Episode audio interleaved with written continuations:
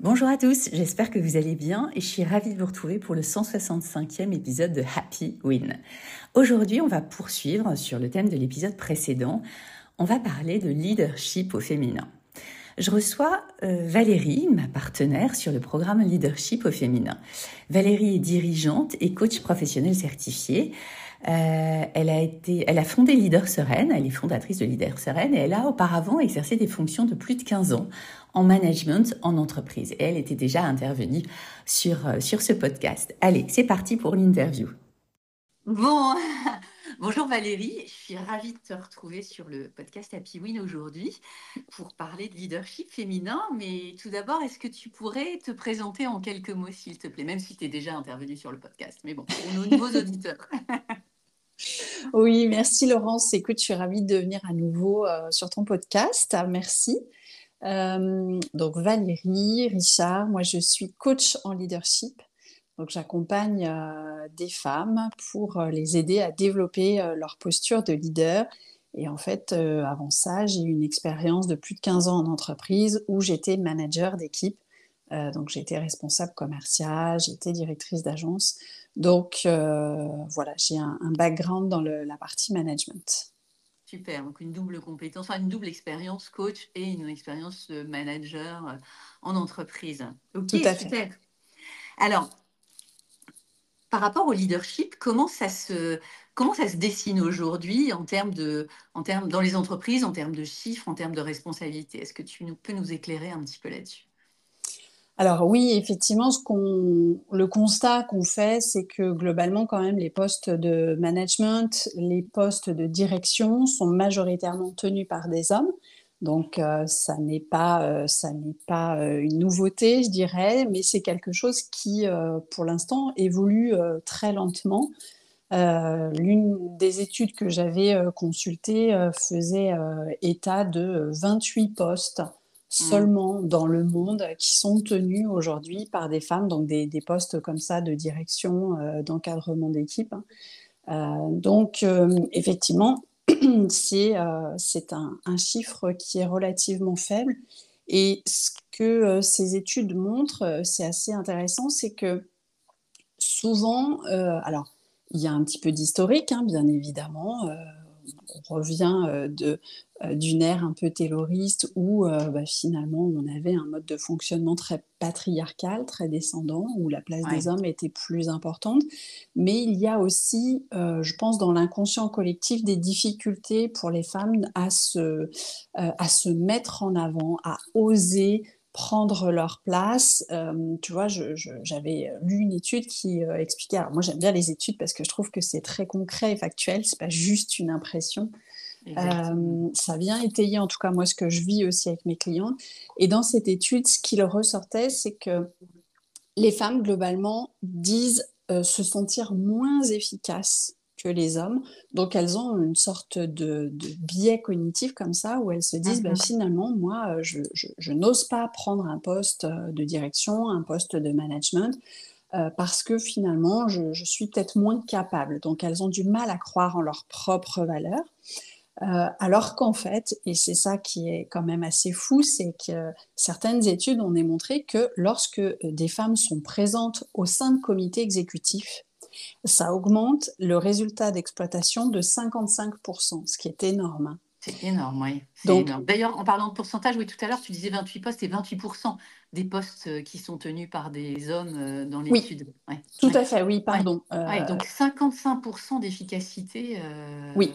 c'est énorme. C'est pour ça qu'il y a vraiment un, un, décalage énorme entre la façon dont les femmes perçoivent euh, leurs apports et ce qui se passe réellement.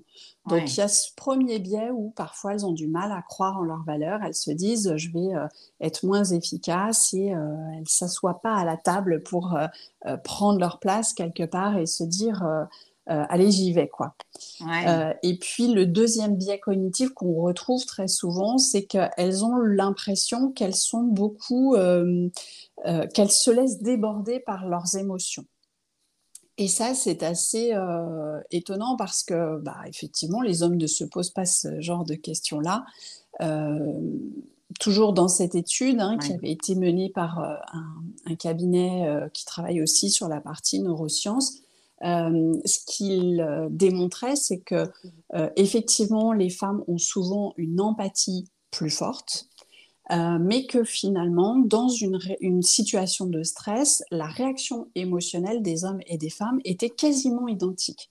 Donc en fait, là encore, là où les femmes ont l'impression qu'elles se laissent déborder par leurs émotions, en fait, concrètement, ça n'est pas le cas. Elles ne se laissent pas déborder.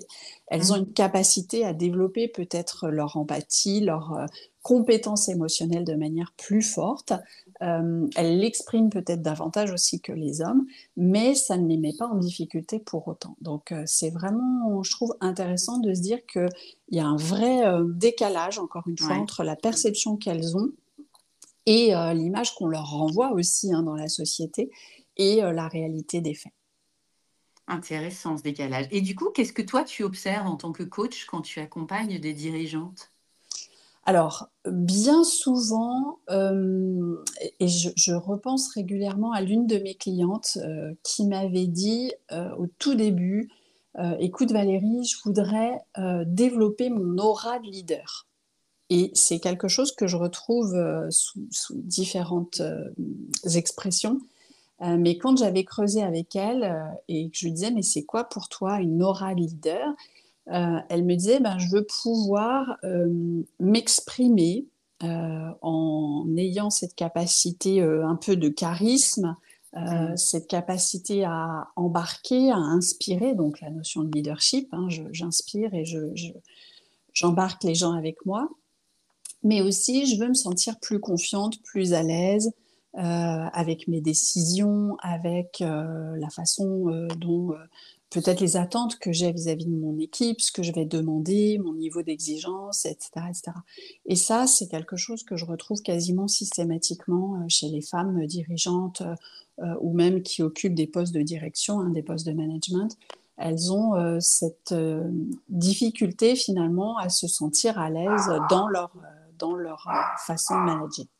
Oui, ok. Donc cette aura de leadership que, que toi, tu leur permets de, de, développer en travaillant justement sur ces problématiques de perception. Ok. Quels sont les, les trois thèmes qu'on retrouve le plus souvent dans, dans tes accompagnements quand tu, euh, quand tu accompagnes, quand tu développes le leadership chez les femmes? Alors, le premier thème, euh, c'est vraiment le fil rouge, je dirais, c'est la partie estime de soi, c'est-à-dire euh, à la fois se sentir euh, à la hauteur, croire en leurs mmh. valeurs, euh, pour passer à l'action. Donc là, on est plus sur la notion de confiance en soi, mais aussi cette idée d'image de soi. Qu'est-ce qu'on va penser de mmh. moi si je dis ça, si je fais ça? Quelle image je vais donner à mes équipes? Et, cette capacité à se sentir digne en fait, hein, d'être accepté donc euh, voilà, toutes ces notions d'estime de, soi. Euh, le deuxième élément, c'est souvent lié à la communication. Encore une fois, mmh. euh, bah, c'est un peu le nerf de la guerre dans les relations interpersonnelles. Donc comment est-ce que je peux mieux interagir avec mes équipes, mieux exprimer peut-être mes attentes, mes besoins, sans froisser, sans être trop dur, sans être non plus euh, trop euh, passive, entre guillemets, hein, donc d'avoir une communication assertive, ça c'est important. Et puis le dernier élément, bien souvent, c'est la gestion des émotions. On en parlait tout à l'heure, mmh. mais c'est quelque chose qui revient beaucoup parce que c'est encore un sujet qui est presque tabou, c'est-à-dire que les émotions, on pense que ça n'a pas sa place dans l'entreprise, alors qu'en fait c'est tout le contraire. Et une, une, femme qui s'autorise à manager euh, et à l'idée ses équipes avec ses émotions, avec aussi son intuition, mais ça fait une différence énorme parce que bah, elle a cette capacité justement à, se, à créer un lien de confiance plus fort, euh, à se montrer telle qu'elle est, donc à être authentique. Et donc ça, c'est inspirant aussi pour les équipes qui vont euh, bah, finalement être aussi mieux dans leur quotidien et donc vont être plus performantes. Super intéressant, effectivement, cette notion d'estime de soi, de confiance en soi, donc la base, le socle. Après, la communication, c'est comment je communique, comment j'emmène avec moi mes équipes. Et ce que tu dis par rapport à la gestion des émotions, dont on commence effectivement à parler, et donc on commence à prendre conscience que c'est une vraie valeur ajoutée, comme tu le dis, de manager avec ses émotions. Oui. Ok. Alors, euh, quel est pour toi l'enjeu majeur aujourd'hui euh, dans les entreprises derrière le développement du leadership chez les femmes? Alors pour moi, il, y en a sans doute plusieurs. Euh, l'enjeu majeur, c'est de capitaliser sur euh, ce potentiel que représentent les femmes. Hein. Tout à l'heure, on parlait de, chiffres sur les résultats d'exploitation. Donc, en se privant d'intégrer des femmes à des postes de direction, et eh bien finalement, l'entreprise se prive euh, d'une grosse partie de la population et de talents euh, potentiels pour l'aider à se développer.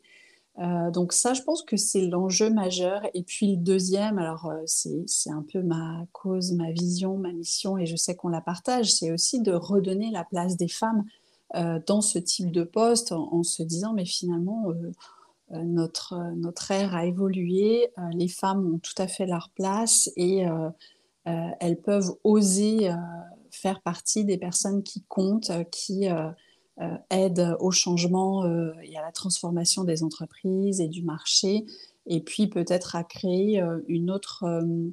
une, autre ambiance de travail, une autre façon de travailler. On entend quand même beaucoup de personnes qui sont dans, dans des états de fatigue professionnelle, dans des états de, de burn-out ou autre. Et je pense que justement, les femmes avec euh, leur sensibilité ont cette capacité à apporter quelque chose qui va être euh, peut-être plus doux aussi euh, pour les salariés et qui va permettre d'apporter plus de bien-être. Oui, plus de douceur, plus de bien-être. Effectivement, que les femmes puissent prendre leur place. Là, je te rejoins. Effectivement, c'est ce qui nous a, ce qui nous a permis de, de, de, de nous retrouver aussi autour de, ce programme. Et justement, Comment t'aimerais accompagner ça? Comment t'aimerais accompagner le développement du leadership féminin en entreprise? Alors, euh, bon, c'est intéressant parce que voilà, ça nous a amené aussi toutes les deux à se dire comment on pourrait œuvrer ensemble. On avait un peu la même vision des choses parce que ça fait partie de notre expérience, mais je pense que le coaching individuel est important. Donc, euh, avoir un accompagnement qui va venir proposer euh, des sessions de coaching individuelles pour ces femmes, c'est important pour leur permettre d'avoir un espace d'expression où elles vont pouvoir un peu euh, vider leur sac qui parfois est très chargé, qui peut être lourd à porter sur les épaules. Aussi à identifier quels sont les leviers, pardon, les leviers de performance qu'elles ont déjà en elles et qu'elles peuvent continuer à activer euh, s'appuyer sur leurs propres ressources. Et puis, comme chacune est différente, ben, ce coaching individuel peut leur permettre vraiment d'aller plus loin de manière très euh, euh, individualisée, personnelle. Et le deuxième élément, pardon, le deuxième élément, selon moi, ce serait de pouvoir s'appuyer sur l'intelligence collective. et là-dessus, on, se rejoint, c'est de, proposer un accompagnement qui permette d'avoir des rendez-vous réguliers avec un exercice qui est le co-développement, euh, qui est vraiment un, exercice euh, d'apprentissage euh, en partant d'une situation professionnelle donnée qui a été vécue par la personne et en utilisant finalement la force des cerveaux autour de la table, donc avec un petit groupe de femmes qui pourraient se regrouper entre pairs et qui pourraient échanger justement en se donnant des, euh, solutions, des pistes de réflexion et leur permettre d'aller plus vite, plus loin. Et ça, je trouve que ça peut être vraiment euh, très, très, très transformateur. J'adore ça. Aller plus vite, plus loin. On est vraiment. Et puis effectivement, le CODEF, c'est quand même une de tes, euh, une de tes expertises aussi. C'est quelque chose que tu animes en entreprise. Donc, et je te rejoins, le coaching individuel mélangé à, à du cerveau collectif pour se développer, c'est vraiment, c'est vraiment top. Bon, bah écoute, je te remercie pour, euh, pour tout ça. J'ai hâte de, de, voir la concrétisation de tout ça. Et puis, euh, bonne journée et à bientôt pour continuer à parler de ce beau sujet. Au revoir Valérie. Merci. Merci beaucoup Laurence. À bientôt.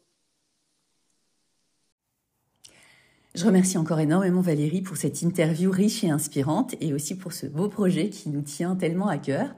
En synthèse et en conclusion, développer le leadership au féminin, c'est capitaliser sur un vivier de talent. C'est augmenter l'efficacité et peut-être aussi apporter de la douceur et du bien-être en entreprise. Du coaching individuel et de l'intelligence collective, avec du codev et des cerveaux collectifs pour aller plus vite, plus loin, c'est ce que nous vous proposons pour développer la diversité dans vos leadership teams, pour que chaque femme puisse apporter sa contribution et ose prendre sa place.